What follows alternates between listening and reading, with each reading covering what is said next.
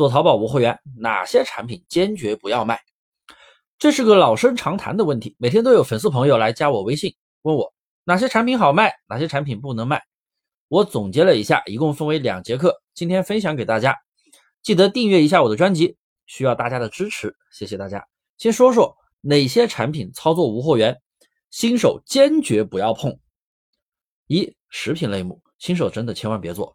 首先，你要办理食品经营许可证，这个就需要一千五到两千块钱左右的价格，投资比较大。另外，食品单价真的太低了，量走起来才能赚钱。但是对于新手来说，走量真的那么容易吗？一天出一百单真的那么简单吗？非常的难。对于新手来说，肯定是很难的。而且最重要的是，食品类目它属于打假重灾区。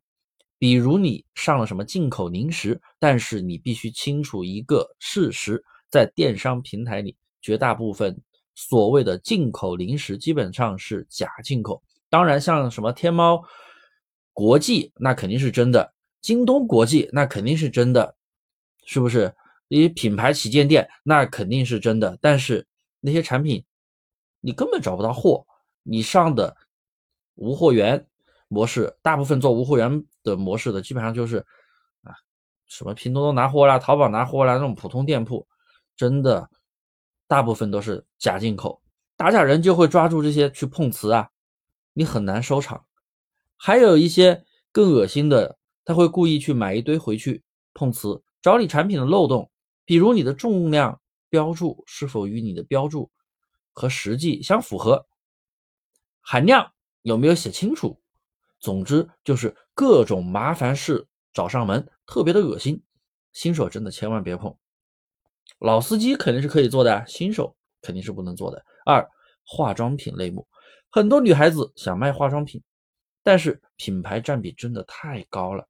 你看随便一个口红啊，不是什么 YSL 啊、TF 啊、啊迪奥的口红啊、香奈儿的口红啊等等，它品牌占比真的很高。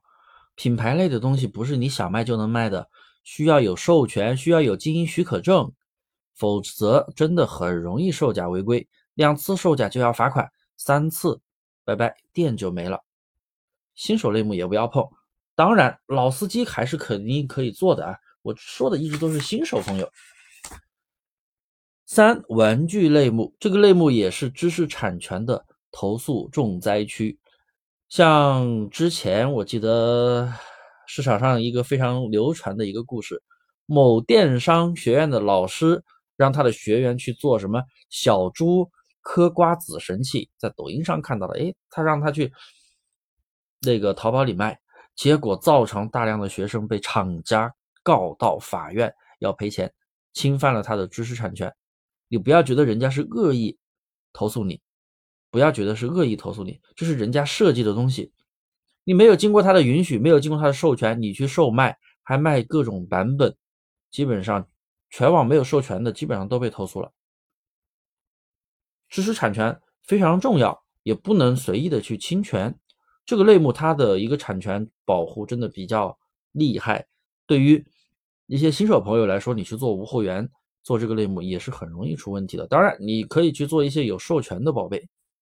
第四，千万别去蹭什么大型运动会、什么国家重要会议的一些热点的产品，比如像这一次冬奥会特别火的冰墩墩，那有的人就去上架冰墩墩的产品，导致名下所有的宝贝全部被封了，店铺都封了，全挂了。有些不是你有货就能卖的，你需要有经营许可权，你才能去销售。像冰墩墩，只有。天猫、奥林匹克旗舰店才可以卖，它没有授权给任何其他的线上商店。当然，有一些其他的网站可能会有授权，但是淘宝里面只有天猫旗舰店那一家正品授权。你要是卖了，不管你是不是正品，在系统认为你卖的就是假货，你没有授权，非常严重的。不要去什么热点都蹭。五，虚拟类目也不建议新手朋友去做。虚拟类目涉及到版权问题非常严重，有些卖课程、卖软件、盗版软件啥的，基本上店铺都是一次性的，很容易死掉。还有一些卖叫醒服务之类的，这些虽然不违规，但是平台管控真的太严格了，也很容易发生违规。六图书类目千万不能做。对于新手来说，因为你要有经营许可证，你才能销售图书。还有那些书本基本上都是有版权的，很多书你没有经过别人的允许，你去私自售卖，那就是违规的。七，保健品啊、药品，那更加不用我说了，这些东西肯定是不能做的。什么减肥茶，什么减肥咖啡，什么壮阳药，不用我说了，这些东西不要去碰，基本上你不可能去销售这些东西的，违规的。听到这里，你是不是要崩溃了？是不是要开始骂我了？这个大猫怎么什么都不让做，什么都不能做了啊！您先消消气。其实也有很多产品它是可以做的，咱们继续听一下下节课，我来讲讲咱们做淘宝无货源有哪些产品适合新手朋友去做。